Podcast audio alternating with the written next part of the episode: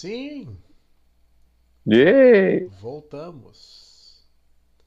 Aleluia. Depois de uma fucking crise criativa em que a gente tava praticamente sem pautas e botando a mão na cabeça de pensar que porra que a gente vai fazer agora.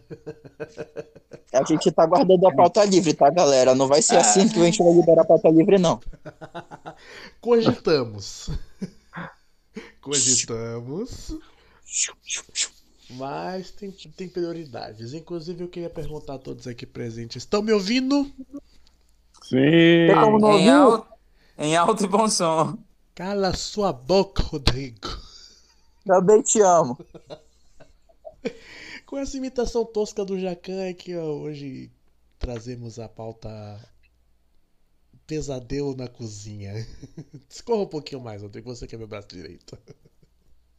Então, pessoal, a gente tava faz... a gente tava pensando o que que a gente ia fazer da nossa vida, porque a gente tinha uma, a gente tem umas pautas, né? Mas o problema é que essas pautas elas estão planejadas para a gente lançar mais adiante. Então, se a gente lançasse agora, a gente ia ter problemas, assim, é, com relação à progressão do, da temporada.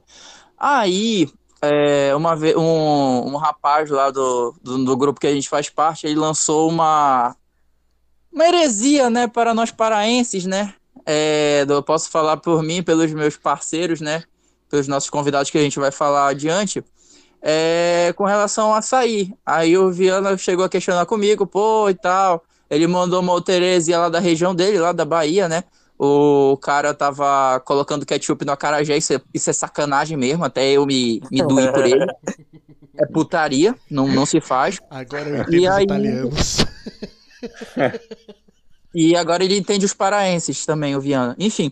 E, bom, aí chegamos à conclusão que a gente deveria é, falar um pouquinho sobre culinária, as artes gastronômicas, o que pode ser considerado um pesadelo, o que pode ser considerado visionário.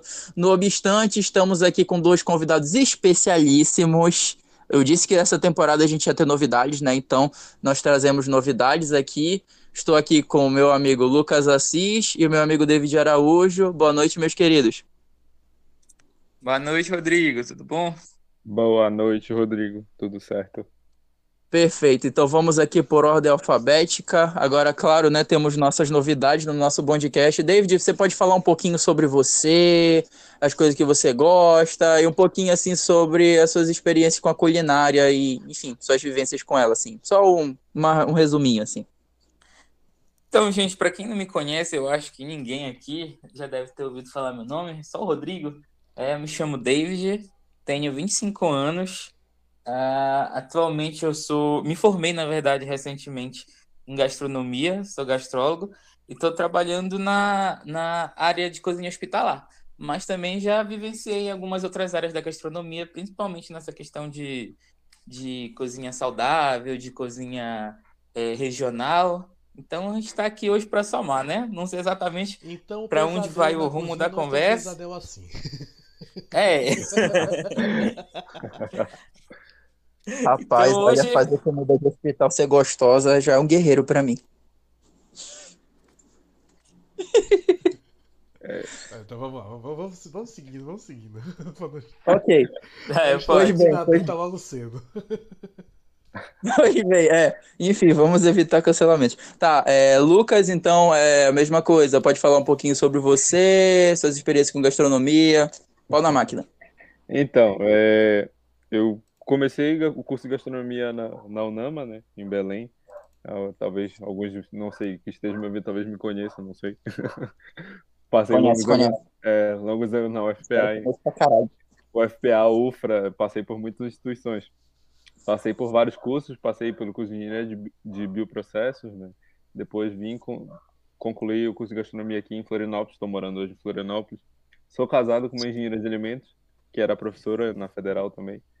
E Brabíssima, diga-se de passagem. Um grande abraço pra Vanessa. Adoro ela. ela tá mandando outro. É. E com isso passei pela cozinha oriental, passei pela cozinha vegana, passei pela cozinha molecular, pela cozinha de restrição, que hoje, apesar de não atuar, né, não tá atuando na área, mas a gente pesquisa muito e trabalha muito. E a Vanessa aqui tá atuando diretamente no chão de fábrica e de produção, né, também. Então a cozinha vive na nossa vida, basicamente. Cozinha e gastronomia. E é isso. Vou trazer aqui umas informações. Perfeito, perfeito. Viana, como sempre, pode puxar sua pergunta zero aí. É, pergunta zero desse podcast é o que levaram vocês a fazer gas- a se envolver com a gastronomia? David, você que é formado primeiro. É, os dois são formados, lev- pô. O que me levou a fazer gastronomia, cara, foi assim, é, foi até uma, uma, uma coisa engraçada, porque assim, desde pequeno, eu sempre cozinhei aqui em casa, mas nunca cozinhei assim no sentido de, nunca via a cozinha como arte, né? Como uma, uma, uma forma de profissão. Então, eu tinha assim um, um, um- sonho de fazer, um sonho assim, sabe aqueles sonhos que tipo é o teu quinto ou sexto sonho? sabe? Que não é tão sonho assim, mas fica lá naquela lista, fica lá correndo por fora. Então, eu sempre tive esse, esse quinto sonho assim de fazer gastronomia e sempre falava assim: ah, vou fazer o que eu realmente quero fazer.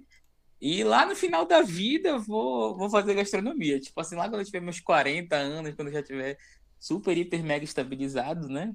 É, devaneava eu. Mas o que foi que aconteceu? Eu, como o Rodrigo falou aí, eu comecei essa minha carreira acadêmica aí em Química Industrial.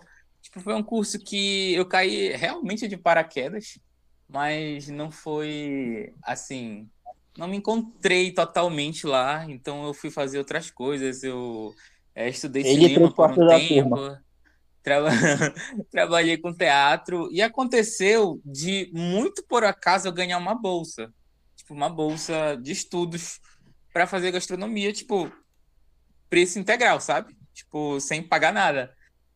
E eu falei, Igor, por que não agora, sabe? Tipo, a início eu queria fazer lá no final da vida, como eu disse, né? Mas depois eu perguntei por que não agora, né? Já tá aqui a oportunidade.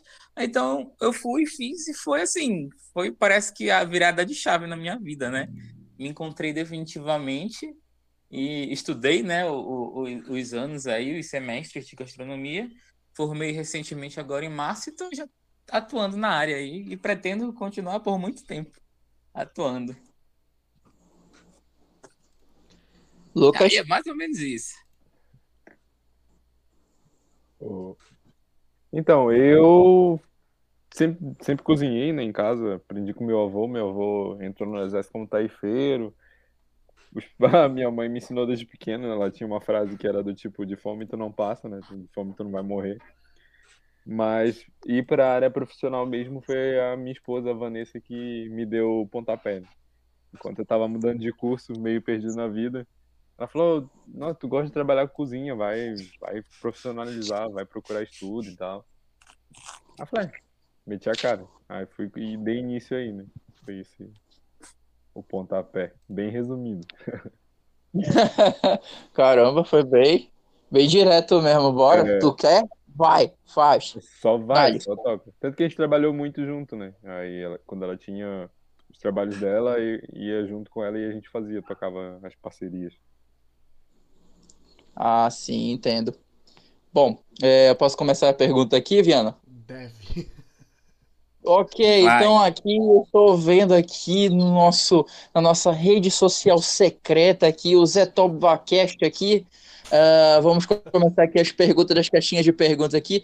Nosso querido amigo João, um abraço, João. Primeira pergunta é dele, ele está perguntando aqui para os nossos ilustríssimos convidados. é, quando vocês estão cozinhando na gastronomia de vocês, tanto na cozinha da casa de vocês como no restaurante, é, vocês buscam é, fazer inovações, assim, tendo as ideias, assim, o que... Então, acho que aí quer perguntar qual a inspiração que vocês têm ao montar um prato. Beleza, podem responder aí. É, começa, vamos começar na ordem. Na prioridade, que- assim, tá? Eu acho que É às vezes eu de espero, vocês, viu, galera? Quando vocês quiserem, tá? às no vezes eu tempo de espero vocês. permissão, algo assim. Tá, tudo bem, David, você começa. Pronto, largada, vamos. vai, é, David e Lucas. Você- só sintetiza de novo a pergunta para mim. Tá, é, eu- é porque ele fez um, um textão aqui de, de seis linhas, mas em síntese, qual a inspiração que vocês têm ao montar um prato? Tipo, ele quer saber se vocês buscam é, a literatura lá ou se vocês pensam da cabeça de vocês buscam inovar, criar alguma coisa. Olha, no meu caso, assim, eu, eu gosto muito dessa questão de, de. Eu sempre vejo o prato assim. O prato como uma arte, né? E a arte eu acho que, que me guia mais, assim, que eu gosto bastante. Além de cozinhar, é cinema. Então, isso já está bem claro, deve estar tá bem claro para ti, né, Rodrigo? Então. Sim, absolutamente. Eu ve... O prato, para mim, tipo, não vou dizer que ah, o prato é como um filme. Mas assim, da, da, forma como um filme é concebido, eu gosto de conceber o prato, sabe? No, com pré-produção, pós-produção, finalização. Então, eu, eu gosto de ver. O, acho que a minha inspiração máxima assim, na cozinha é essa, sabe? Tipo, ver as coisas como se fosse um filme sendo feito do zero, sabe? E com um filme, né? Às vezes nem todos saem bons, outros saem maravilhosos, e a gente vai seguindo, né? Até achar a, a tal da perfeição. A, a, fórmula do Star Wars, né? Que é aquele Isso, a, a jornada do herói, né? A 200 filmes assim. Às vezes sai um Star Wars, mas às vezes sai um Street Fighter, né? É, é exatamente. É, o Street Fighter é bom. O Street Fighter é bom. Quem é acha é errado, quem, quem... É um clássico do Trash Movie, viu? Respeita. É, assim, pelo que eu entendi um pouco da pergunta dele, é, tem uma diferença do se cozinha, pelo menos para mim, né? Do que, da forma que eu cozinho em casa e do que tem no profissional do trabalho, entendeu? No trabalho eu vou ter bem definidinho o que, que eu vou ter que fazer e seguir todos os processos. Em casa também, porque eu sou chato, então. Mas só que no normal, em casa, a gente tem uma liberdade para fazer as coisas, para dar, um, botar em excesso, fazer uma coisinha a mais, ou inventar um pouquinho a mais. Eu já sou meio quadradão, assim, eu tenho que pegar um, um passo a passo e fazer, vou seguir, vai ser aquilo ali. Né? Eu não sou muito inovador nesse sentido. Já minha esposa não, minha esposa é pá, a gente pegou alguma coisa, ela vai e inventa uma receita na hora. Tanto que muitas receitas ela criou, tipo, literalmente do nada. Veio inspiração assim, baixou e ela fez a receita. Perfeito. É, Rodrigo? Pode fazer. Acho que eu posso fazer um adendo aí aqui o Pode, claro, vontade, gente. Assim, entenda, o podcast é coração de mãe, viu? Sempre cabe mais informações, o espaço é de vocês, tá bom? É, quando a gente fala assim, não sei se o, o Lucas vai concordar comigo, mas quando a gente fala é, em cozinha, gastronomia, nunca é uma ciência exata, sabe? Então, tipo, talvez um tema pode pode ser certo para um e errado para outro. Por exemplo, na na fez gastronomia na UNAMA, não foi, Sim. Lucas? Eu também fiz lá. E aí, tipo, tinha um tema em específico, vamos supor, tema X, que um professor meu defendia com unhas e dentes. E outro achava que não precisava defender, que era, tipo assim, muito conservadorismo e tudo mais. Então, tem muito esse, essa questão dentro da cozinha, né? Tipo, Sim. não ser algo certo, não é uma ciência exata. Tem gente que concorda com algumas coisas, outras se discordam, né? Então, é isso, só para deixar esse, é, é, é, dado. Eu diria, só que aí, tipo, a gente recai naquela história, quando a gente vai fazer um, um preparo, né? Aí tem todo o procedimento das receitas padrões. Né? Aí, isso, tipo, isso. Vai fazer, por exemplo, molho branco, molho branco tem, ele é padronizado. Mas de fato não é, tem, em vários pontos ela não é exata. Ela acaba tendo uma, uma liberdade, entendeu? Exatamente. Viana? Oi. Pode, é... pode lançar a tua pergunta aí. Vocês, vocês se consideram criativos o suficiente para para dizer assim, eu consigo criar algo do, do zero ou então adaptar alguma coisa muito difícil? É, criativos é o suficiente Pra criar algo do zero. É, é, bem, é o que eu falo, é bem. É, tipo, eu tenho dificuldade. Eu consigo adaptar. Tu bota o bagulho, deu errado, eu vou lá e adapto. Porque aí eu pego das experiências que eu já tive e vou, como diria, tapando um buraco. Mas agora Olha do zero. É. Cara. Assim, tipo, eu não vou dizer que. que que ah, eu criei algo assim do nada e tal, mas talvez com muito assim estudo, observação e tudo mais, leva um tempo, né? Mas uma vez ou outra dá para dá para inovar aqui e ali. Mas tipo assim, se tu me der, por exemplo, ah, tem 30 minutos aí para fazer para fazer a releitura de uma receita clássica, talvez eu possa me enrolar na hora, né? Mas o que já puxaria com... minha outra pergunta, vocês sabem trabalhar bem sob pressão? Se tu não trabalha sob pressão, tu não tá na cozinha, cara. Não vai pra cozinha. É, não, eu digo sob pressão isso. extrema.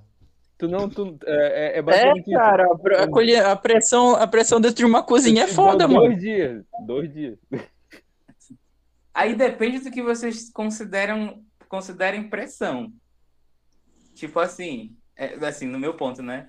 Por exemplo, de ter um tempo específico para realizar um prato, de estar num ambiente que talvez, geralmente cozinhas, pelo menos aqui em Belém, a gente não tem uma uma certa padronização ideal de cozinhas, né? Às vezes tem cozinhas muito quentes, cozinhas isso, aquilo. É dois cozinheiros para fazer. É, é dois cozinheiros para fazer é, o papel de cinco praças, sabe? De cinco brigadas de cozinha. Então, nesse quesito, eu até me, me tipo assim, digamos, me saio, né? Agora, se for aquela questão de, de trabalhar sob pressão, de ter um ambiente totalmente caótico, digamos, caótico, pessoas gritando por nada, só pelo prazer de gritar, aí eu já não. É, nessa não pegada de que você tem um chefe nível fogaça. É. Pronto, esqueci. o Fogaça é de boa. É, o Fogaça é de boa, gente. Vou pegar um Ramsey da vida do É isso, Ramsey. Gordon Ramsay. É. Gordon, Gordon Ramsay é o bicho. Gordon Ramsay de Hell's Kitchen. Mas assim, já, já passei por situações de estar em cozinha e contar, tipo, até assim, mil. Ao contrário. Fale um pouco mais sobre. Né? É gente que nem gosta de intriga, confusão. De, é, de estar nessa atitude de pressão e pá, tem que fazer tal coisa, tal coisa, e tu vê gente fazendo o que tá errado e tu tem que resolver e vai pra um lado e vai pro outro e quando tu vê, tu quer matar um, entendeu? É, é bem nesse nível. Se não tiver um autocontrole, as coisas desandam. Que na verdade é essa questão assim da, da, da cozinha, de, de, de ser um ambiente caótico, de ser um, um, um ambiente de pura pressão, é muito culpa assim, até da mídia, né? De, de propagar isso. E aí tem muita gente que às vezes toma vou, aquilo como verdade, né? Toma vou aplicar uma ah, frase toda, do... toda cozinha é assim mas não é bem por aí. Vou aplicar aquela frase, tu dizes.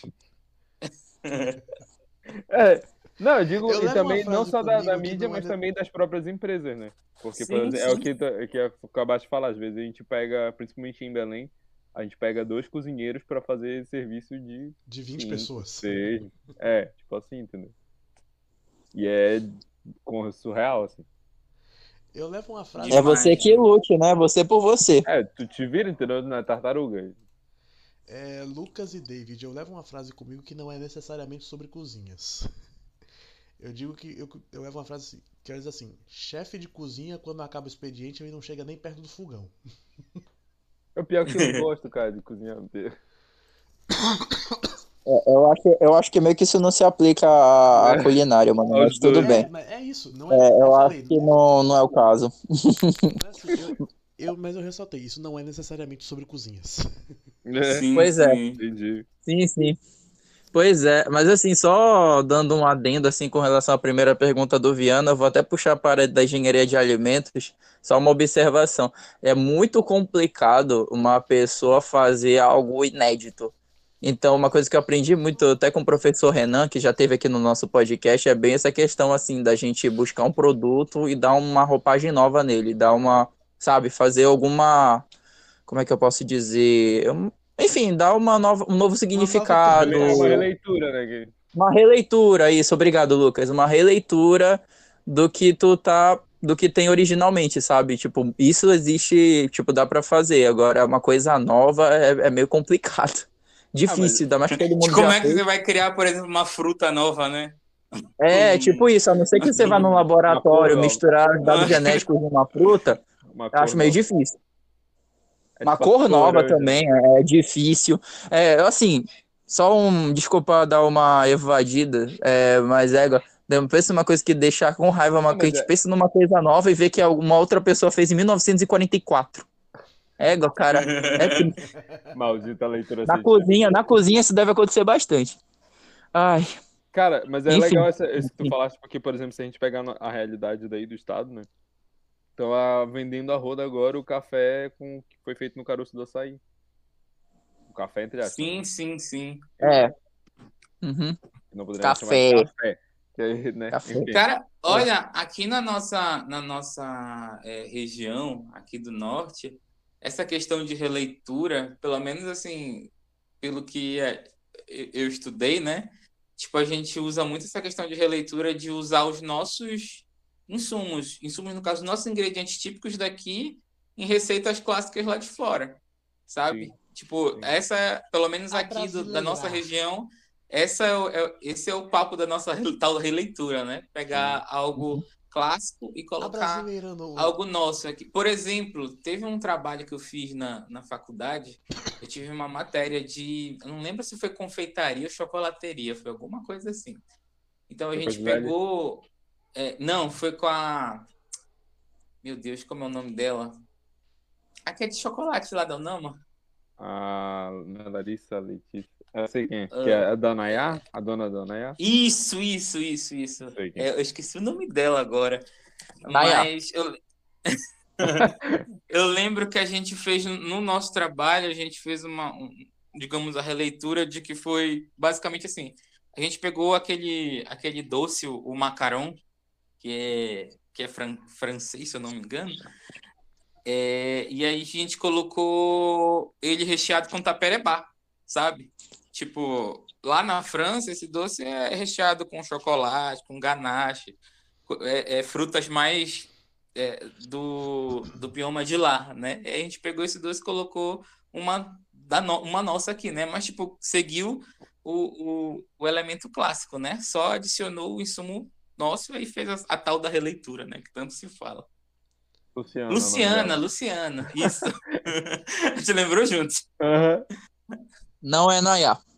Não, acho que É. é o nome da, da marca de chocolate dela é Nayá. É, Ah, aquela engenheira de alimentos, inclusive, tá. também. Aham. Olha, a gente não vai fazer propaganda, desculpa.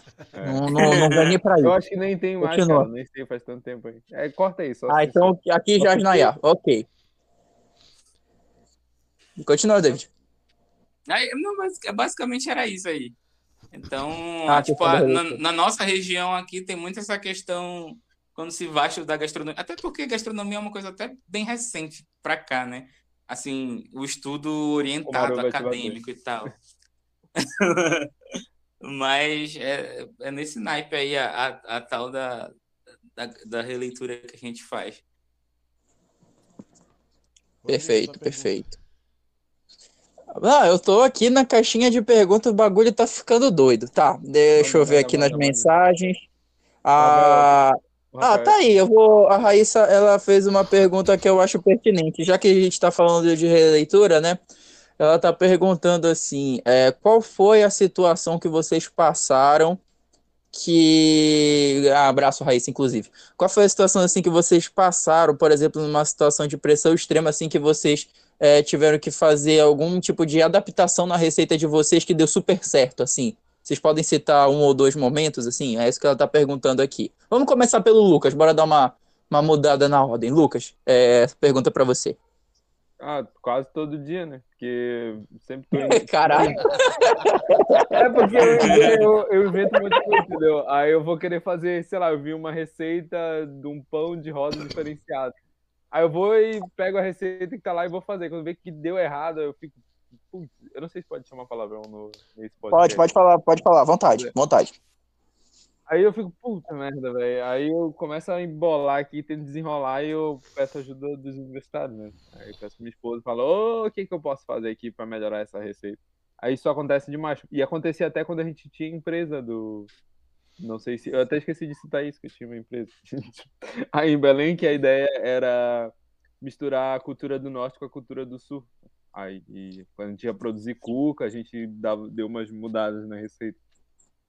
E tinha essa desenvoltura. Mas aí é muito pelo que o David falou, a questão. O David não, o Lucas falou. Que, o Rodrigo. Que Eita, que a crise de identidade bateu ia- forte aí, viu? Ah, é difícil ser fragmentado, galera. Às É, vezes é é Rodrigo, às vezes é de Lucas. É difícil o, ser fragmentado. O estudo acadêmico trouxe pra gente, entendeu? Dá meio que essa liberdade da gente modificar esse, quando tem esses perrengues. É, eu acho que a pergunta da Raíssa, ela foi mais assim, querendo saber, considerando que vocês estão trabalhando numa empresa, mas a- a- a- eu acho que o Lucas respondeu bem. É, David, Olha, já aconteceu algumas vezes assim, de tipo ah, criar um- um- uma coisa que deu certo. Por exemplo, eu trabalhei numa. Fiz estágio em, um local que a gente trabalhava muito com, com questão de, de comida natural, de sucos, né? De sucos, vitaminas, essas coisas.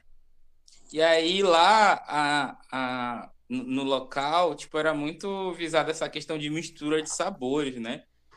Tipo, podia escolher várias, várias frutas e misturar e, e, e dava o sabor lá. E uma vez, do nada, eu quis misturar beterraba com maracujá.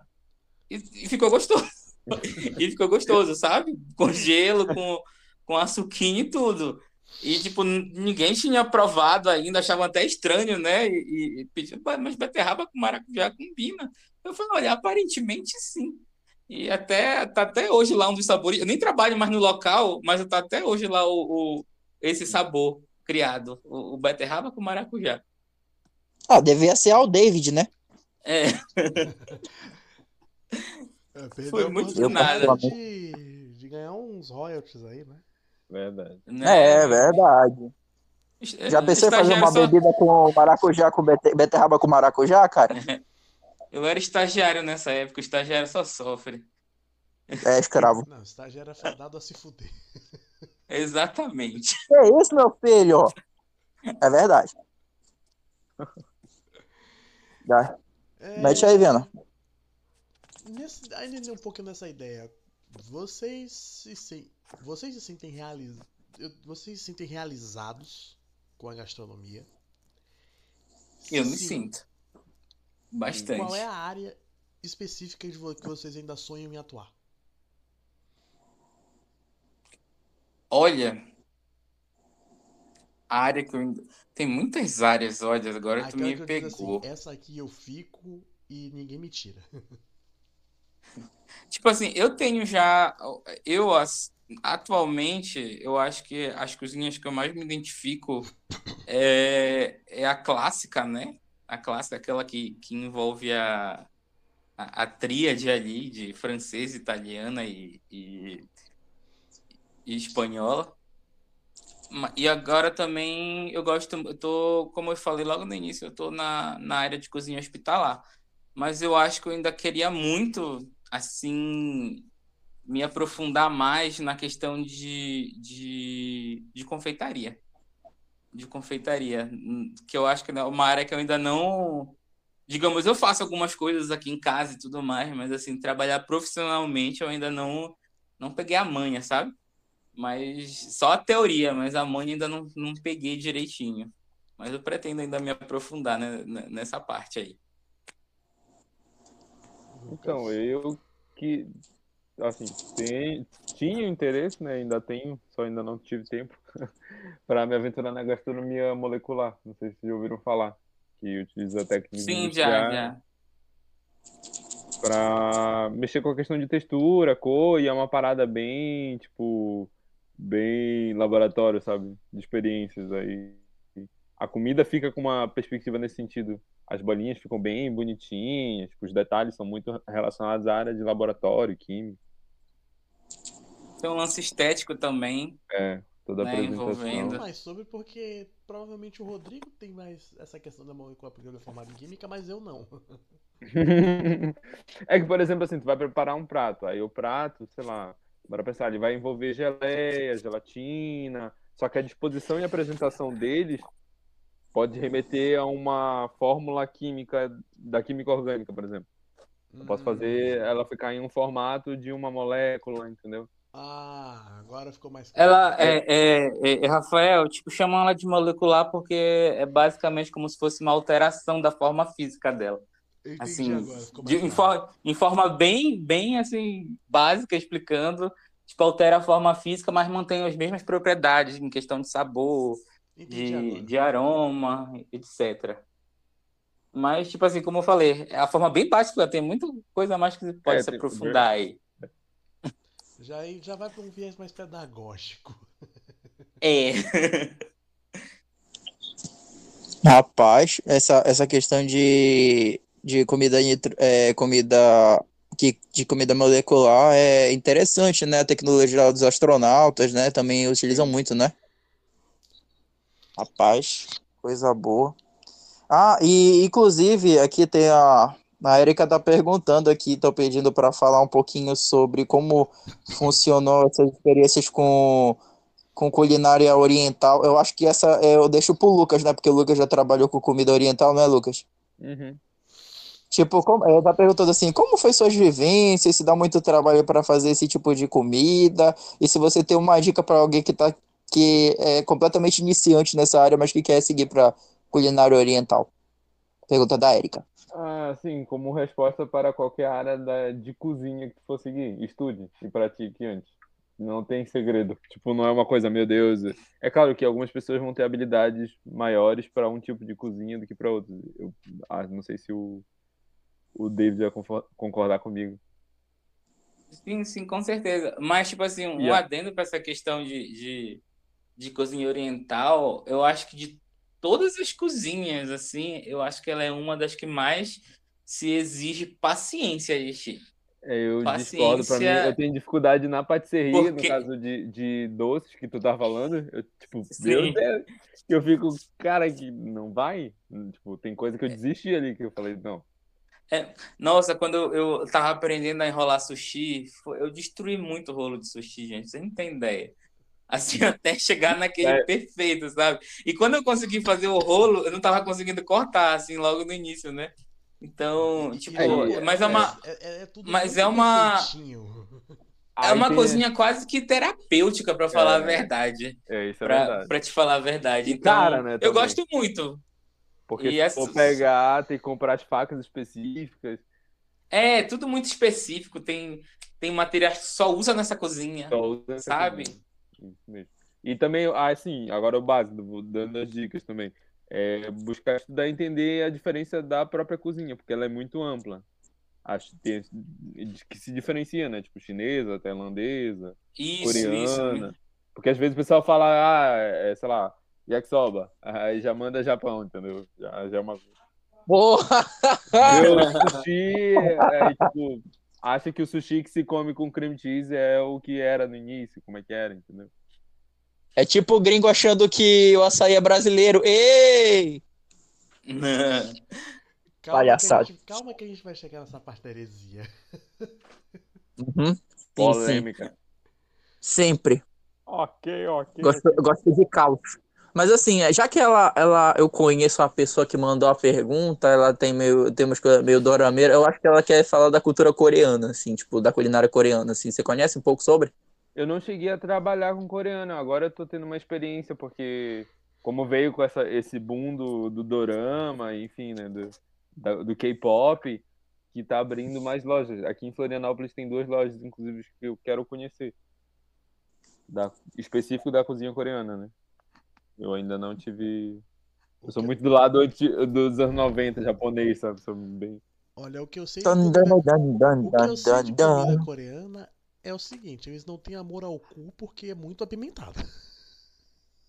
Olha, como para ensinar, a gente não pode falar muito, não. A gente não tem muita moral pra falar sobre, não. E ele é baiano, cara, ele também não tem moral pra falar. Eu, eu vou sair aqui do. brincadeira, brincadeira, brincadeira, brincadeira. Estamos falando É sobre brincadeira, pimenta, gente. Meu Deus. É, mas Pimenta- pimenta é uma-. É, um- é um bagulho complicado, bagulho, bagulho complicado. David, tu sabe abordar um pouco sobre, sobre culinária coreana, amigo? Cara, olha, o pouco que eu tive contato de cozinha coreana, na verdade, assim, no geral oriental, né? Mas a coreana ela tem muito essa questão de, de envolver é, mito e lenda, sabe? No, no, no aspecto da cultura deles, eles aplicam muito essa questão da, da comida, sabe? Então, é, tem essa questão. Tem uns pratos bem assim, como o, o, o, acho que foi o Lucas que falou, ou foi o Rafael, que são realmente bem apimentados e tudo mais, mas é isso. Aí, então, essa questão de que eles têm, têm um, um fundo ali, digamos, não é religioso, mas cultural mesmo. Cultural mesmo, tipo, que é muito ligado à comida. Perfeito. Viana? É... Qual é o, o ramo da gastronomia que você diz assim, nem fudendo?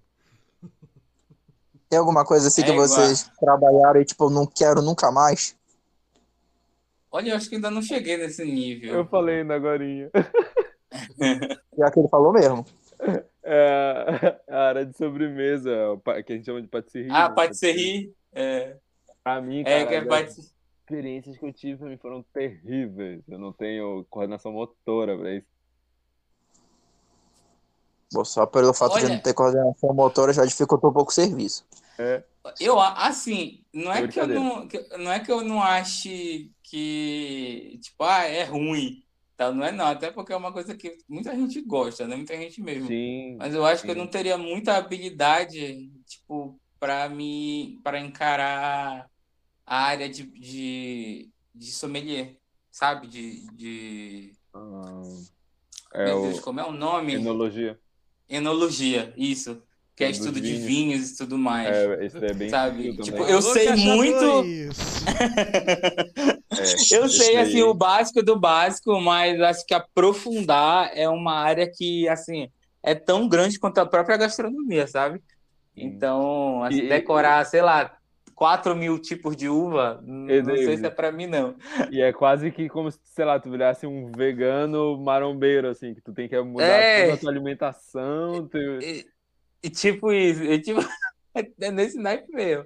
Então, assim, acho que essa área de, de enologia, essa área de enologia, assim, trabalhar com ela não, mas, tipo, estudar até onde é possível para mim estudar é muito de boa, sabe? Aí, Rapaz, é, perfeito. basicamente é isso. Não, é sério, tipo, pra tu treinar os bagulhos, pra cheirar os vinhos, sei lá, tu tem que cheirar uma planta tal com café pra limpar via tal. Pra... O café limpa, né? Os alvéolos pulmonares. É, tipo, Sabe o que eu, eu, eu acho muito, assim, até um pouco nojento, eu particularmente achando, mas, tipo assim, já, já tive que fazer isso. É aquela questão, tipo, quando você tá avaliando vinhos e tal, que a gente não pode beber todos os vinhos, né, Lucas? Então, Sim, as pessoas cospem. Eu acho isso muito estranho, muito sim, estranho mesmo. sim, Então, meu Deus. dá um certo nojinho, sabe? Mas eu, eu entendo que é uma forma de, de, de analisar as E coisas, não ficar né? bêbado também. Então, é, É, eu e já não ia ficar dizer, eu acho que também. tu sóbrio analisa melhor um vinho que bêbado, né? Tu ficar tomando golinho em golinho é, é foda. A pessoa, 70 tipos de vinho, tu tem que ficar experimentando um por um e tem que engolir, 70, exatamente. vai dar merda. A lei seca No que 40 exige. tu já tá chamando o urubu de meu louro. Editor da vida no futuro. Enfim. Inclusive, pra quem não ouviu as duas, das duas partes do editor da vida, ouçam. Ai, Coca-Cola. Saudades, inclusive. Ai. Enfim. Ai, é engraçado que eu quase fui de arrasta pra cima no editor da vida desses, né? Mas enfim, voltando. É, E, é. Enfim, o enfim, o, o cachorro trepeiro. Enfim, como eu tava falando, é, é uma pergunta aqui, é uma pergunta da.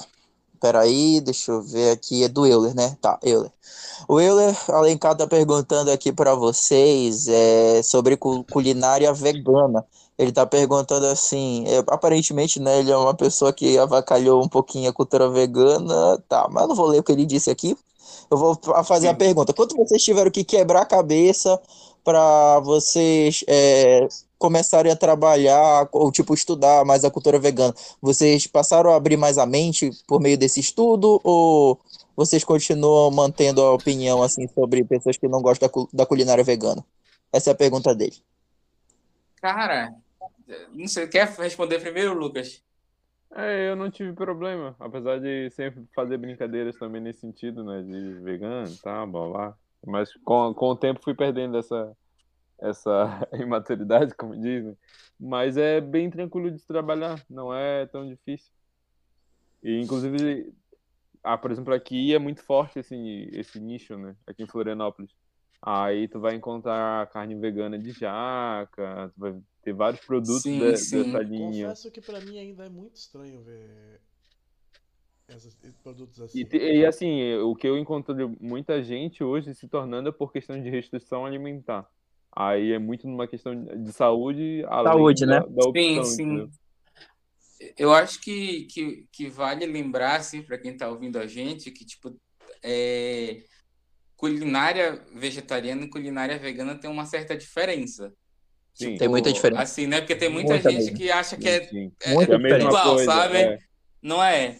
Vegetariano é aquela pessoa que, assim, opta por reduzir o consumo de, de carne, no geral, mas ela ainda consome alguns produtos de origem animal.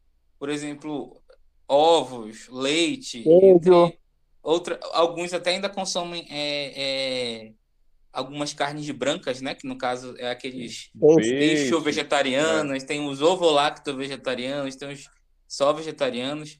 Aí já o vegano, ele É tem até uma, ainda. uma discu... tem até uma discussão assim se realmente é, é, é, é para se chamar de culinária vegana, porque o veganismo ele já vai muito para um lado de uma ideologia, sabe? Por exemplo, diria além de extrema. é, tipo, é por isso que tem essa, polêmica, né? Porque, por exemplo, o vegano, além de não comer é, é, carne, né, ele também não come nenhum tipo de derivado, assim como também ele não usa nenhum tipo de, de produto De que, origem que suposto de origem ou que se aproveite do sofrimento animal. Por exemplo, eles não usam roupas de lã, porque lã vem de ovelha, né? Então, para eles é errado isso. Ou deixa eu ver o que mais. Eles não usam nenhum tipo de alimento probiótico por conta do, do- do- das bactérias que tem, né? Por exemplo, um vegano acho que não, não tomaria kombucha porque, porque por conta da, da colônia que, que se tem na kombucha, né? Aí eu já Entre discordo. Eu vou entre bater. outras Ei, coisas, né? Bora gerar briga agora. Opa, Ei, opa, opa, agora, agora bora. ei, Agora eu quero ouvir a parada da kombucha. Não, e, e, Ué, isso Ah, assim, que tipo, bom, muito mano. por alto, né? meu amigo. Mas você fala aí, ferida Agora, você tocou na ferida. Kombucha. A gente vai entrar no debate de colônia de micro-organismos. Será que eles têm vida? Isso. Que Vamos pra têm parte vida? 2 do podcast. É, isso. É, tem, tem, tem essa discussão também, né? Será que É. eles são considerados vida Não, ou não? E vocês conhecem, Enfim, porque eu já vi gente que conhecem- considera. Eu já vi gente que não, considera, mas também gente que não considera. Aí, É. por isso que é Mas muito. eu, eu amo esse podcast. Eu amo esse podcast. Eu amo. Não, e, e, e você já viram vegano pegando ônibus, né? Que utiliza Exatamente. Combustível Ah, fóssil. tem, por, por exemplo, que vegano também não usa, tipo, Daí você não, não usa nenhum tipo de cosmético também que, que, que faça testes. Enfim, no, no geral, é até uma, uma, uma, digamos, um modo de pensar, a princípio, bastante louvável, né? Bonito, mas existem os extremos em é. cada lado, né? das ideias é tudo muito bonito. Exatamente, né? Aí, Bem- só que aí, né, enfim. Então, essa é a, é a diferença, né, entre vegetariano e vegano. Ainda um pouquinho nessa linha, eu não sei se vocês já ouviram falar na no Fazenda Futuro. Fazenda Futuro. Sim, sim, que é a produção de carne Isso, laboratório. isso. Tem uma, tem um, inclusive tem um laboratório aqui em Floripa fazendo isso. É bem louco. Porque assim, se vocês forem parar para analisar, daqui a um tempo a gente não vai ter produção de, por exemplo, bovalinos, enfim, de animais para alimentar a população, né? Isso é um dos grandes Por conta da problemas. escassez. Não temos terreno suficiente, né? Para fora a questão do Exatamente. agronegro, do agro, agronegro, meu Deus, botei um R. Agro- Agronegócio. Né? Então, Agro é tudo, só na Globo. é, Plim, Só a plim. questão de dinheiro, né?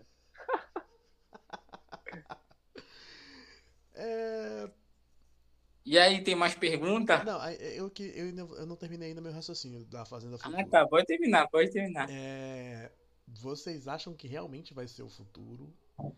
E se vocês já consumiram alguma coisa desse laboratório barra fazenda barra conglomerado? Desculpa, não entendi a tua pergunta. É, se, não, se vocês acham que realmente é tendência e se vocês já consumiram alguma coisa relativa com esse selo Fazenda Futuro. Não, ainda não, não consumi. Mas, Também ainda não. assim, é, afirmar que é um futuro, talvez, não tão próximo, mas talvez seja um, um tipo de futuro. Um futuro, hum, essa coisa assim, distante. Do nível É. 3, 4 gerações pra frente da nossa. É, eu, eu, pelo menos estimo isso. Não, não, como dizer, não vou dizer fazer que nem mãe de Nike e prever, porque eu estaria ferindo minha outra área, que é a história. Aí, como historiador, eu não posso prever o futuro, não tem como prever o futuro. Rodrigo? Não, mas e a kombucha? Tu quer causar treta, né, cara? Tu quer causar treta. Tu quer causar treta. Olha, eu sou super de boa com a kombucha, se não ficou claro, tá? já, já é um ponto positivo, porque tem gente que toma kombucha e diz, meu Deus, o que, que é aquele Eu horrível? queria aquele experimentar, eu nunca experimentei. Não, o, mais da hora é que eu me, senti muito, eu me senti muito aquele tiozão que vai querer acender fogo da, da churrasqueira com, com álcool, saca? É. E a Rodrigo, kombucha? Flash mesmo. Ah, Rodrigo, Fala um pouco mais da kombucha, por favor, da, Lucas. da questão de laboratório, enfim, da área de ciências naturais, a discussão do que é vivo e do que não é vivo, quando se trata de micro, né? É bem complicadinho. Mas a kombucha, cara, a kombucha é, é um fermentado de conglomerado, né? De colônia de leveduras e bactérias que é fermentado a partir do chá verde. Aí a gente obtém uma bebida fermentada semelhante a um refrigerante, só que ela tem propriedades probióticas. Foda. E eu comecei a tomar, para assim dizer, ô, vou fazer, abrir aqui minha religião, a kombucha é o poder. É, eu comecei a Meu tomar. Deus abençoe a kombucha. Bem isso. Eu comecei a tomar para tratar gastrite, né? E aí a Vanessa começou a produzir em casa. Aí depois, quando vi, a gente já tava vendendo. Aí quando vi, ela já tava ensinando os outros a fazerem kombucha também. Tem, tem muito essa questão, né, eh, Lucas, de tipo, da, dessa, desse compartilhamento, assim, da kombucha, de, de ensinar o outro. Eu lembro que quando foi falado lá no... Eu fui num- numa palestra sobre que, assim, geralmente as pessoas, elas não... Pelo menos o grupo que falou lá, né, eles não comercializavam em si, eles ensinavam as pessoas a fazer e tudo mais. É, Então, tem- Ela su- surge muito com essa ideia de Isso, isso. ajuda. É, isso- essa parte eu achei muito, muito É diferente, bem- né? Interessante. É porque é, uma das origens dela vem com questão da guerras e conflitos na Rússia. Aí veio com essa cultura, né, junto, essa carga cultural. Mas a Vanessa não, a Vanessa já ensina, ó, monta a tua empresa, vai vender, porque Já é um negócio né? diferente. É, tá querendo conta, né? A separação dos bens. Rapaz, a Vanessa tá pra kombucha como eu tô pro Rod Tinder, selado. tu gasta, tu gasta, sei lá, tipo, dois reais pra produzir uma e tu pode vender a 18. O teu lucro é absurdo. E parece ser gostoso, olha. Eu, vi, eu vejo as redes sociais assim do Lucas, ele mostrava umas kombucha, eu ficava assim, é, rapaz, esse negócio deve ser bom. Era bem isso. É Gostoso. qualidade, mano. A gente só trabalha com coisa gostosa. Ah, eu não É. duvido, eu não duvido. Eu particularmente não duvido. Essa kombucha é alcoólica ou. ou Não. É o quê? Ele tá perguntando se tem teu alcoólico a kombucha. Tem. Ela pode ter até. Meu Deus, zero- tem? é, até, sim. Até 0,5%, mas tu pode fazer também a hard kombucha, que ela fica igual um vinho, uma cidra. Rapaz, eu ia morrer sem saber. Caralho. Ela, ela passa pelo processo de fermentação. Ela, sei lá, são uns 4 ou 5. Que assim, procedimentos que ela vai passando. Então, se você for evangélico, já sabe, né? Pode beber kombucha. E, e- e, Lucas, é, Assim, esses, esses processos de fermentação que ela passa são semelhantes ao do vinho, não são? Desculpa, David, não entendi. Cortou. Esses processos de, de fermentação da eles são semelhantes ao do vinho, não são? Sim, Me No corrija caso, se ela- eu estiver errado. sim, são é, semelhantes. Porque o, o, a diferença, por exemplo, assim, o vinho, quando tu vai fazer, tu tem que ter a vedação. Lembra, Rodrigo, quando a gente foi fazer? Sim. ok. Lembra.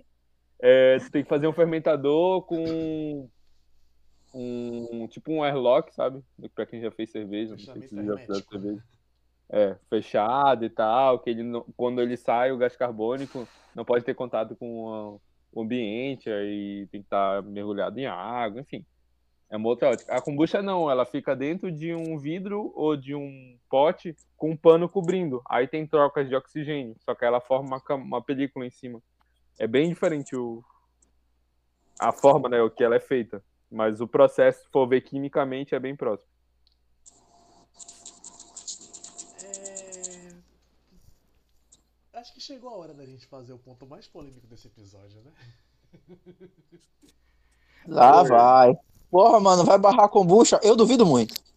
Não, não, vamos, vamos com calma, vamos com calma. A gente já falou muito, mas a gente já falou coisa boa da cozinha, a gente já falou das vivências, do sonho. Mas vamos falar também do outro lado, né? Das heresias Ah, que a gente já viu. É que a gente fazer italiano berrar macacato? Ah, Fazer o, o Jaquem gritar, você é vergonha da profissão! Ele quer quebrar o espaguete. É, é, é aquele dragão da Mulan. Vergonha pra tu, pra tua mãe, pra tua vaca. É. Nesse pique. O cara quer meter o ketchup no acarajé. Peguei. Aí, a gente não pode falar nada, a gente bota o ketchup na pique. Ah, mano. Eu não faço isso não, hein? Aham. Só vez. E eu nasci ontem. Não, não, não, não, não, não, não, não. Isso é uma heresia, tipo, imperdoável. Da pizza tu não sabia? eu não posso falar nada, porque eu boto barbecue na pizza. Aí, ó, filha da puta também. Tá vendo? Ó, tá pensando o quê? Gente, antes da heresia, agora uma pergunta regionalizada aqui. Essa é a última, antes da, antes da gente ir pra polêmica. Carol, Carolina Neri tá perguntando aqui pra nós. Qual o tempero da comida paraense? Cebola, alho, cheiro verde ou farinha? Na opinião de vocês. Ah, bom que, bom que estamos entre paraense aqui, né? Com exceção do Viana. O que, que vocês acham? O que, que é o tempero mais paraense? Manda aí dele. As opções. O tempero é, é pra eu escolher É. entre esses quatro? É entre esses quatro. É o toper. É o tempero. É... A. Cebola. B. Alho. C. Cheiro verde. D. Farinha. Acho que é farinha, né? Pega, moleque, sim. Farinha, tá, tá com farinha em tudo, mano. Que puder, é farinha. Eu também vou na farinha. Não vai farinha. E Lucas? É. Farinha também? Ok, Carol, não Não. temos dúvida. Assim, É, tudo que puder, a gente Eu, eu levar. acho que Ah! se a pergunta da Carol fosse assim, qual ingrediente que representa bem a, a, a culinária paraense, Cheiro aí verde. poderia, poderia abrir mais, mais po- polêmica, né? Ou não. Mas tem muito na questão da mandioca.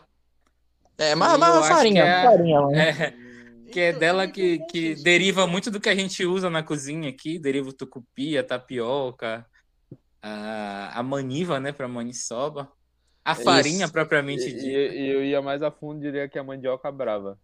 É- é Isso, exatamente, né? Porque tem a brava, tem a mansa. É, porque, por exemplo, pra cá é, eles consomem também, só que a, a mandioca que não é venenosa, né? Que é a, o aipim, não sei como chamam. Aipim, é. Como é o. Tem outro nome que não. Não lembro. Enfim, Caixeira. macaxeira, isso. A, pra cá eles, Macaxeira. eles consomem. Aí tem, tem a farinha, que é uma farinha muito esquisita, que Uma parece. farinha um- mais amarelada. É, É. não, ela é um, é um negócio estranho, um fiapinho assim. É fino, gente. Parece É um talco. esquisito. É, É um amarelo quase branco. bem isso. Aí. Só que, por Mas exemplo, pra cá, as, as comidas são pouco temperadas. Eu estranho muito. Na região sudeste, sul. Não. É bem Sudeste, esquisito. com exceção de Minas, é tudo um catadão de. da- das outras regiões. É, gente, vamos combinar. O que que é comida paulista? Eu quero ver uma comida de São Paulo. Aí os caras virados da Paulista, beleza, PF.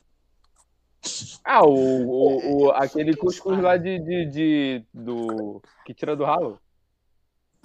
Que? Cuscuz do ralo? paulista. É, Cuscuz paulista. Ah, é verdade. É, tem olha. heresia mesmo. Isso aí é uma heresia tão extrema que eu tava até comentando isso antes da gente fazer um podcast com o Rodrigo. Verdade. Tem essa heresia que eles dizem que é deles. Não, eu disse nessas palavras. Aquilo é tudo menos cuscuz. cuscuz. Aquilo é um Frankenstein, velho. Você Olha, se o Cara, baiano tá sempre- falando, não sou eu vou contra, viu? Cara, toda vez que alguém me fala em Você cuscuz paulista, eu- imagino uma sardinha assim nadando no cuscuz. Que sempre uma sardinha inteirona assim que eles colocam. Eu não sei porque acham aquilo bonito, mas acham, né? É É cultura, né, cultura, cara? não vou é julgar. paulista que tá É, não, aí a gente não vai- leve pro pessoal. Bora dar um leve, no né? velho. E se você levar problema seu. Bora dar um tiro no pé, porque de bonito, bonito, a mãe de salva, meu Deus, né? Não, realmente, a maniçoba é o prato mais feio que eu conheço, mas é uma Não, delícia. mas, mas, pelo menos a maniçoba ainda é monocromática, né? Ainda tem dá Não, aquele contraste meu com arroz. Se tu tirar É. a ótica aparente, tu vai olhar aqui, tu vai achar que é cocô, bicho. É cocô de cavalo. O cocô cara de de fora é cavalo. cocô de cavalo. Mas é aquela, né? Nem toda comida boa tem. Que Tem tem, um gosto bonita, né? bom, tem a, a aparência boa. É verdade, verdade. Maniçoba. Prato Não, feio e é- da porra. E a mãe salva, imagina, né? o A quantidade de tempo que demorou pra descobrir, né? Até que dava pra Foi comer. na tentativa e erro. Bota um dia, morreu. Bota mais um dia, do- dois dias, morreu. Três, e aí por aí vai. Não, e, e- e o que o David falou, porque a base da nossa alimentação no Pará é a mandioca brava. Um bagulho que é venenoso. Eu vou Né? fazer um monte de comida com um negócio que é venenoso. O que que tem na cabeça? É, realmente. O turu, o turu, cara. Eu como turu. A família da Turu é bom, do viu? Marajó. Turu é bom. Mas quem que viu um. Parece um verme molusco, né? Mas olhando parece um verme dentro de um pau podre. Ah, vou comer. Ó, que legal. No meio da lama. No meio da lama, cara, do mas é coisa? nutritivo. Agora vai saber como. Cara, um bicho peludo com olho bisonho. Vou comer coisa. isso aqui, ó. Vou comer, vou comer. Quer ver outra coisa? Caranguejo. Coisa Piri. siri, mano. Meu Deus. Que o Siri fure o pé de todo mundo. O Rodrigo vai, o Rodrigo vai entender a referência. Mas caranguejo. Rapaz, uma hora dessa, mano. Inclusive, um abraço, Ficha. Se o Rodrigo vai lembrar. Rodrigo, tu lembra de, da tua disciplina de fermentados, bebida fermentada? Tecnologia das fermentações, lembro, Isso. claro. Tu lembra de uma Uma bebida chamada tiquira? Cara, o professor comentou isso, professor É aquela Nelson. do Maranhão? É, que é Lucas, feito com a mandioca aquela que é- de mastigam. Que é, é 18%, se eu não me engano, o teu alcoólico dela. é, É, Que é só cheirar, tu cai, cai durinho no chão de é, ressaca. mesmo. É, tipo que isso. os índios mastigam pra poder fazer. Caraca. Uma delícia. Mas assim, voltando ao ponto do caranguejo, eu queria entender quem. Quem que teve a ideia de tirar o animal do mangue, limpar, jogar na panela e dizer. Dá pra comer essa porra. É, é. Eu acho que os índios. Meu pai disse isso, eu também concordo com ele. Índios. É, é, nem, nem, pra mim foi alguém preguiçoso. Não tinha o que fazer. Olhou. Hum, não, vou pescar tá novo. É dentro, é usar dentro. isso aqui. É isso aqui. É isso aqui que vai. Bora cozinhar um pouco. Quando tiver soltando já, aí a gente come. É porque pra comer caranguejo tem que, tem que ter toda uma, uma etiqueta, né, gente? É, vai desmontando o bichinho, vai usando aquele martelinho, top, top, top, top.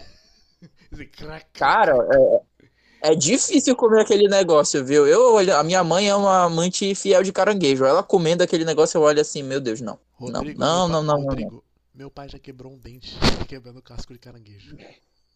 Mas também o cara foi querer morder o casco, pô, não tem nem pena. Não, mas foi, tipo, foi, foi assim, um pedaço da perna. Acho que foi da perna ou da boca. Que foi Meu Deus. A vingança. Quando ele falou assim, tá mole.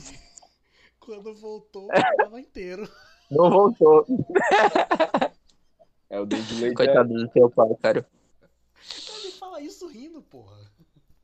Ah, então tá tranquilo. Mas ele, ele, ele botou uma prótese ou ele continua banguela, o concentroavante lá? Consertou, consertou. Levou na dentista. Ah, dentista deu menos mal. Mas tá, beleza, a gente não tá aqui pra falar do dente do pai do Viano. É... Vamos voltar aqui. É, da opini- aqui, vamos. Na opinião de vocês aqui, se vocês pudessem citar dois pratos aqui é, que vocês consideraram a maior heresia, é, na opinião de vocês, quais seriam, assim, vocês como na área gastronômica, assim, que vocês viram e pensaram assim, ega, mano, nem fudendo. Cuscuz paulista. Ah, beleza, esse foi um, cadê o, e o outro? Assim, vocês estão falando mais no, sentido de algo que existe ou algo que eu já vi na, na vida? Não, algo que você já viu na vida e você considera uma heresia. Análise. Olha, rapaz. Vai pensando aí, Lucas, vai pensando. Olha, tem uma coisa que. e põe no hoje- fogo aí primeiro. É uma coisa que, pô, eu fico, até hoje eu fico, cara, quem foi? Mas a UFA que me apresentou, que foi o vatapá de frango.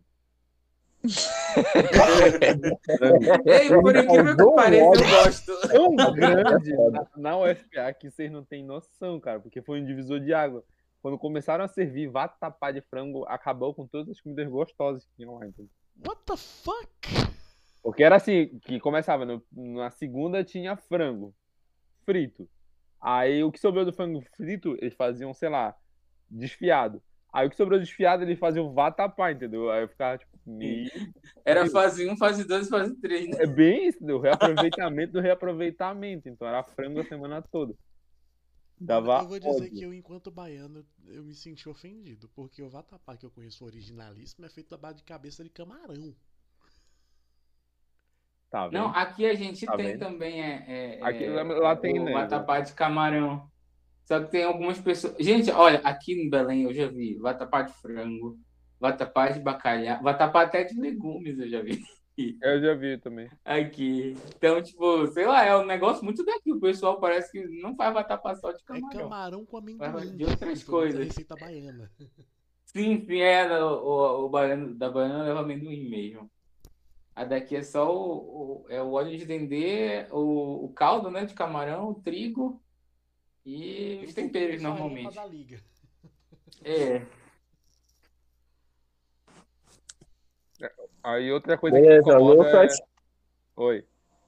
Pode continuar o outro prato, por favor? Outra coisa que me incomoda é o croissant.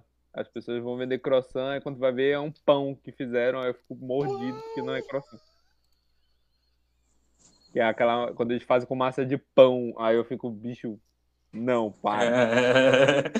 É, eles dizem que é croissant, mas é aquele lanchão, né? Que É o tipo, o pessoal lanchão, até tipo. chama de joelho. Não sei porquê, É. mas joelho. Aí eu Pão! Pão de forma! não, para.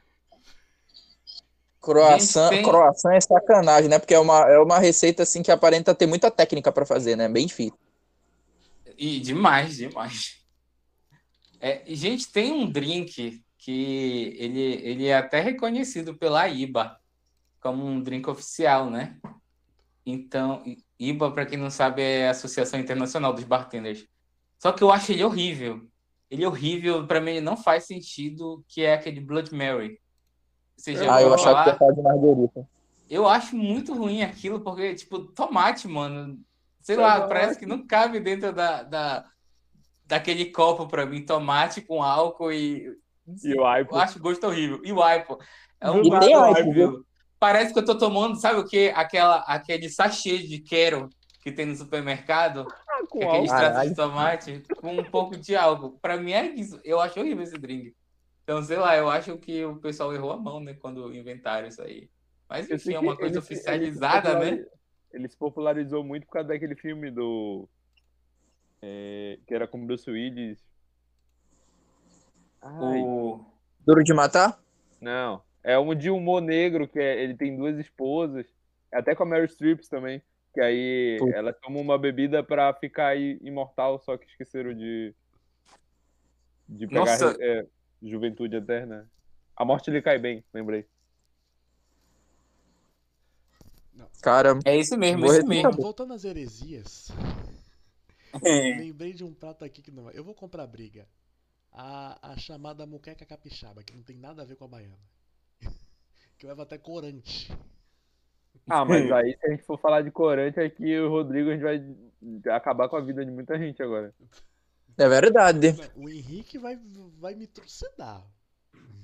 Mas não, tem Não, mas assim, com relação ao moqueca capixaba, cara, eu não, eu não compro a tua briga, não.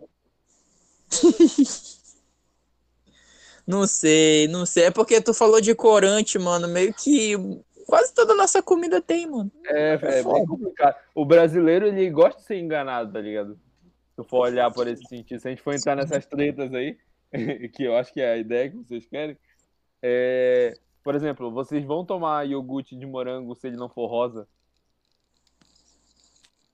Pode até perguntar Tu vais pra ele. tomar, tu vais usar sabonete se for, se não espumar bem?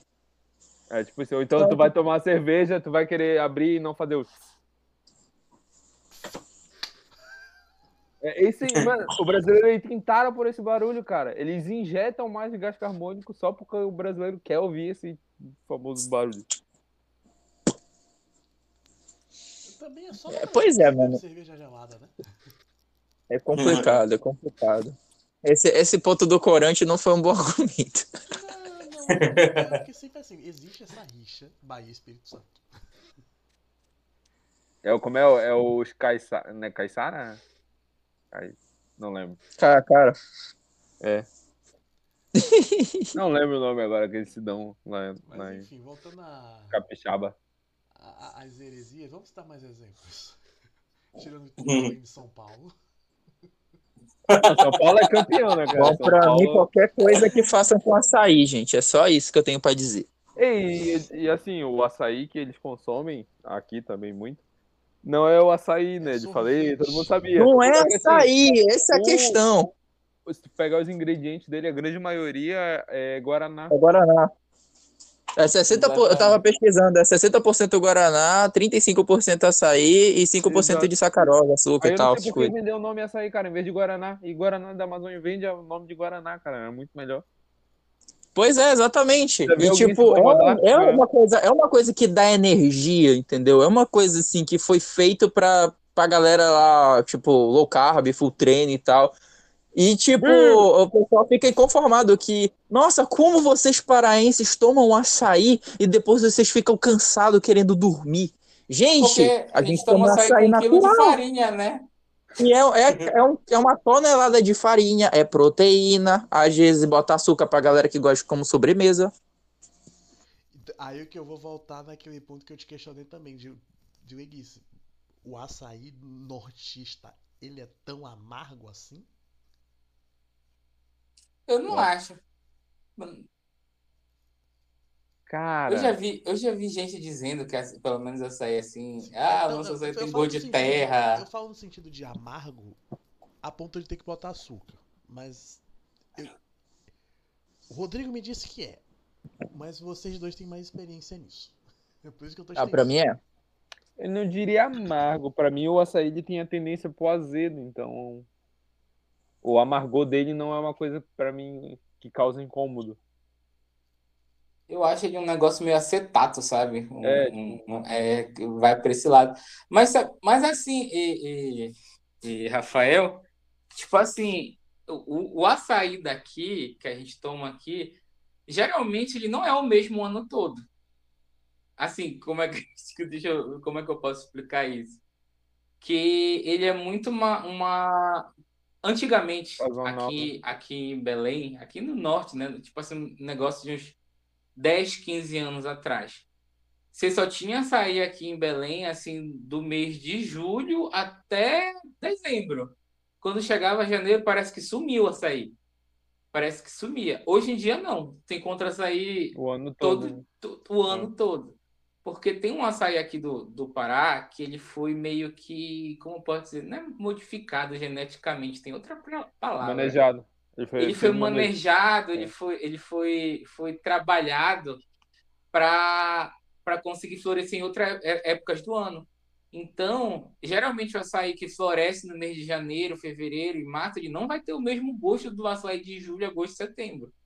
Setembro. E quem é paraense assim da raiz, lá da, da consegue identificar é- é- essa diferença de sabor quando muda o mês, muda a estação, muda, muda o ano. Então, assim, às vezes a pessoa vem lá de fora, ah, eu tomei o açaí, vai ver que ela tomou açaí de fevereiro que não é tão bom quanto do outro, do outro mês, entendeu? Então tem muito essa questão aqui no, no nosso estado. Pronto, pronto. Dúvida sanada. Não, porque essa dúvida minha pode ser de, de, de algum ouvinte, né? Então, Ah, Isso não, responde sim, a sua sim. resposta. Me dou por satisfeito, meritíssimo. É, e entendo, pessoal, que açaí pro paraense é uma questão religiosa, viu? Então, tomem cuidado ao discutir sobre açaí com paraense, por favor. E ainda tem também toda uma onda, o, o Lucas vai me entender, toda uma onda de terroir que envolve, então é, é muito detalhe, sabe? É muito detalhe pra gente, pra gente discutir, né, se a gente fosse aprofundar. Isso é Mas uma assim, esse, esse, esse mesmo problema do açaí tem, tem, por exemplo, a galera gaúcha aqui com o, O chimarrão, entendeu? O churrasco Sim, também, sim. mas o chimarrão eu acho que seria mais próximo. Porque É o chimarrão. gaúcho, ele, Chimarrão. ele vai pra praia, ele vai malhar, ele vai cagar, ele vai fazer qualquer coisa. Ele... Não, não. Tem que ter o chimarrão. É o chimarrão. Não... Aí só que aqui o que acontece quando ele vai pra cá, muita gente bota açúcar, leite, bota não sei o que, aí eles ficam ah, bem puto, né? Chimarrão tem que ser só a erva e deu. A erva e a água quente, que a erva mate já E é água quente. amarga pra caralho. É. Isso é amargo. Isso é amargo. E- Essa é, é, realmente, isso pode dar pra dizer Esse que é é realmente amargo. amargo. Pelo menos temos um consenso aqui, né? É, é isso daí, pô, pelo amor de Deus. Vamos. Já falando, falamos que do açaí pra, pro Pará, o chimarrão pro, pro sul. É quase a mesma coisa pra Carajé pra Bahia. É, eu nunca comi acarajé, tu acredita? já Eu também não. Eu, eu gostei bastante. cara. Mas sem botar ketchup, né, Diego? vezes. Ah, não, sem botar ketchup, com certeza. Ok, perfeito, ótimo, muito bom. né? Eu vou dizer. Eu, vou, eu vou falar por eu ser neto de baiana de Acarajé. E a família de minha mãe praticamente toda trabalha com isso. Não é todo lugar que, que eu consigo comer. Ah, mas imagina. Assim, porque eu conheço o processo. E uma vez que você conhece o processo, é igual cozinha de restaurante, você não confia 100%. É, isso é um fato. É tipo a galera que pesquisa sobre como a salsicha é produzida. Não, mas se eu, se eu te disser que o processo da acarajé é mais simples do que você pensa. Isso, Eu não duvido, mas eu Isso- também não, não, não sei. Ele é mais simples, mas ele é mais demorado.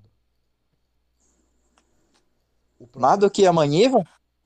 Ah, não, não. Não necessariamente tão tipo, de levar uma semana. Pô, leva uma semana. O rapaz né? É, pra comentar. Pode ser demorado no sentido de ser trabalhoso, né? Mas, assim, É verdade. Porque o, assim, o pra que demora mais na carajé é a manipulação do feijão, não é? É, é, Rafael. Lavar, tirar a casca, Deixar ele deixar amolecer. amolecer, pra moer. Aí tem um ponto aí- específico. Aí um ponto específico pra depois pra aí sim moer o feijão. O feijão. E, e tem que ser um feijão, um feijão muito específico.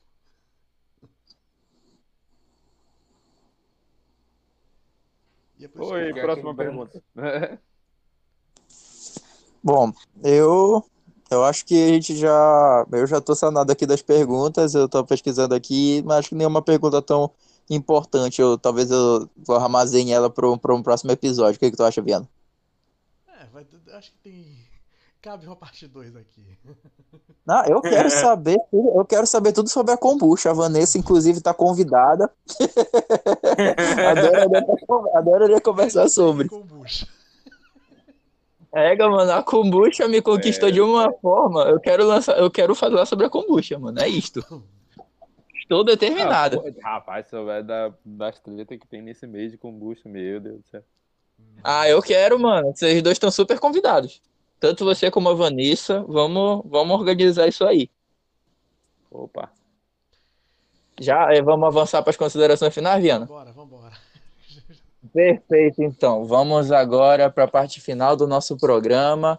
É, Bom, como todo mundo sabe aqui, temos dois é, convidados de primeira viagem, então vou explicar para eles como funciona. Então, galera, é, agora vocês deixam suas considerações finais, alguma palavra de agradecimento, e enfim, é, com, relação sobre, é, com relação ao podcast. Vamos começar primeiro pelo David. David, suas considerações finais, então. Ah, não queria que começasse por mim. Aí a gente faz a ordem inversa. É pelos convidados e depois pra gente. Tá nervoso, David? Não, não, peraí, eu achei que você ia falar mais alguma coisa. Ah, bom, gente, olha, eu queria, acho que agradecer, né, pelo, pelo convite de vocês, por terem me chamado para participar. O Rodrigo já tinha me chamado para participar de um episódio lá atrás, de uns dois, na verdade, só que a vida estava bem corrida naquela época, então não, não que não esteja agora, mas Já ia falar, né? Que já não que agora. esteja agora. Mas naquela época eu estava estudando e trabalhando. Hoje em dia eu só tô, só tô no momento trabalhando mesmo. Então, deu um tempo. Então, tipo, é, eu, eu acho muito bacana, assim, ter esse momento, assim, de... para falar do que a gente gosta, do, de tirar essas dúvidas, né? Por mim, ainda continuava aqui, a gente conversando por bastante tempo. Achei bem bacana. E aí, estamos aí para qualquer outra, outro momento também, né? Então, é basicamente isso aí. Obrigado por terem me convidado. Perfeito, perfeito. Lucas, suas considerações finais, meu querido. E eu agradeço pelo convite de vocês, vocês são muito legais. Foi uma oportunidade muito boa de conversar com vocês, principalmente com o David. Bom saber o contato de um outro gastrólogo, né? Que a gente possa trocar as ideias aí, trocar as fichas. É, a firmeza. É, e agora eu vou estar nessa ponte aérea Florianópolis-Belém, né? Então a gente pode trazer. Traz uma kombucha pra mim aí. Ô, Vou levar a galera. Vou levar a treta. Cara, Ah, não, e olha que deixa, eu- deixa eu mostrar. Eu Não mostrar pra- ironicamente eu quero, viu? Vou mostrar pra vocês aí pelo também. vídeo. Olha aqui o negócio. mostra o vídeo, mostra o vídeo aí. A kombucha dos campeões. Isso aqui que é uma, um fermentador de kombucha. Olha. Oh my god. Galera, essa é a kombucha, viu? Galera, kombucha, kombucha, ela sai galera. daqui. Aí depois ela vai, enfim, para outro processo, para ser gasificado. Oh my god. É Um monte de, fermentados, enfim. É isso aí. Obrigado! Foda. Então, gente, eu gostaria de agradecer a todos vocês por estarem aqui. Vai desculpando qualquer coisa, com o tempo a gente piora. Então, hoje podemos é, conversar um pouquinho sobre toques gastronômicos, conversar um pouquinho com os nossos ilustríssimos convidados. Gostaria de dizer, assim, em nome do Viana, imagino que ele vai dizer isso também, as portas do Bondcast sempre vão estar abertas para vocês e muito obrigado por adicionar tanto conhecimento para o nosso programa de hoje. Repetindo, nunca comentem com paraenses sobre as coisas que vocês metem no açaí. É... É, um beijo do Boto e até a próxima. Rapaz, esse eu quero dizer pra fechar esse episódio que esse saiu que saiu melhor do que a encomenda. É, valeu David, Lucas por terem embarcado nessa jornada caótica, pra dizer o mínimo, né? Eu já vim acertando com o Rodrigo sobre esse- essa pauta pesadelo na cozinha ou nem tanto. Você que ouviu isso aqui até agora, muito obrigado pra você que acompanha essa resenha. Eu espero que eu tenha arrancado boas risadas, bons conselhos. E, por favor, não desliguem o freezer à noite. E vamos Obrigado. comprar kombucha.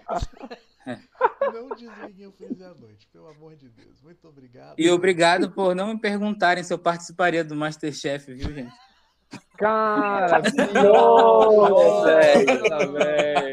Que merda, porra. A gente, a gente Acabou, acabou. Agora a gente pergunta, só acaba quando disser que parou. Você participaria? Droga. É, David se lascou. Né?